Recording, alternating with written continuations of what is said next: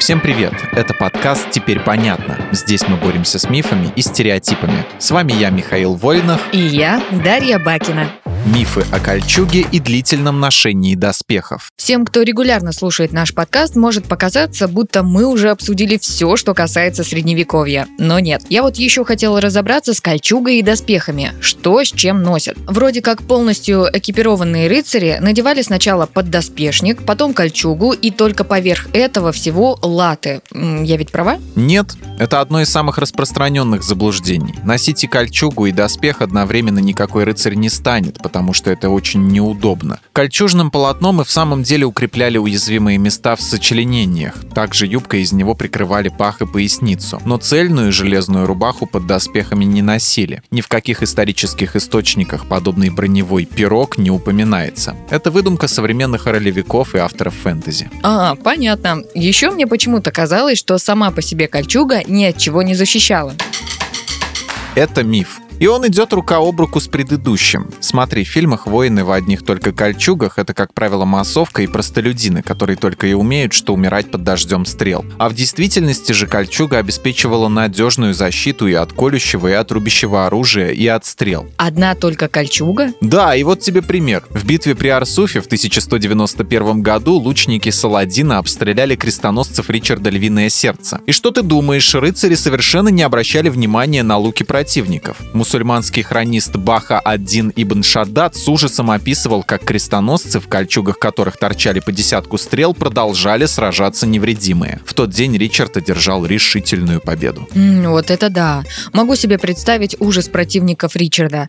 Я была бы в шоке, увидев такое своими глазами. Но вот еще чего не понимаю. Если кольчуга была такой прочной, почему ее со временем заменили латными доспехами? Кольчугу заменили не потому, что она была уязвима. Просто ковать кирасы средневековые бронежилеты оказалось быстрее, чем вручную вытягивать проволоку, нарезать ее и изготавливать кольца, а потом еще и сплетать их в полотно. Такие дела. О, кстати, а правда, что рыцари носили доспехи не снимая? В «Игре престолов», например, Пес и Бриена Тарт таскают на себе свои кирасы и кольчуги в любой сцене и не переодеваются. А историю ты учишь по «Игре престолов»? Ну, нет, конечно. Просто не раз слышала, что надевать рыцарские доспехи очень тяжело и долго. Процесс якобы занимает несколько несколько часов, и воину помогают несколько оруженосцев. После того, как они закончат, рыцарь будет в буквальном смысле закован в латы и не сможет избавиться от них самостоятельно. А значит, все время в походе он попросту не будет снимать броню недели, а то и месяцы. Из-за этого от него, естественно, будет дико вонять, а большую и малую нужду придется справлять прямо в доспехах. Боже, какая гадость.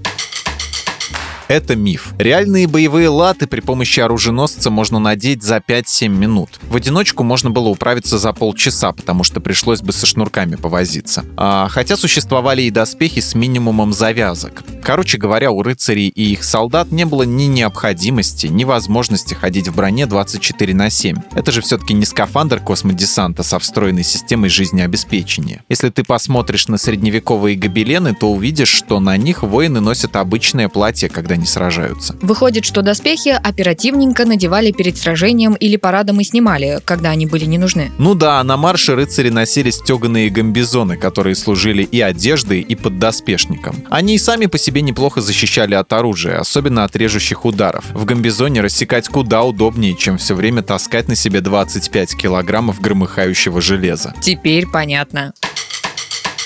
В этом выпуске мы использовали материал Дмитрия Сашко и благодарим автора за классное разоблачение популярных мифов. Полная версия текста на сайте Лайфхакера. Подписывайтесь на подкаст «Теперь понятно» на всех платформах, чтобы не пропустить новые эпизоды. Ставьте ему лайки и звездочки. Это помогает узнать о нас новым слушателям. Свои впечатления о выпуске оставляйте в комментариях или отзывах в приложении. А еще в описании вы найдете ссылку на наш опрос. Пройдите его, чтобы мы могли лучше узнать о вас, ваших предпочтениях и стать еще лучше. И помните, что новая порция разоблачений уже на подходе.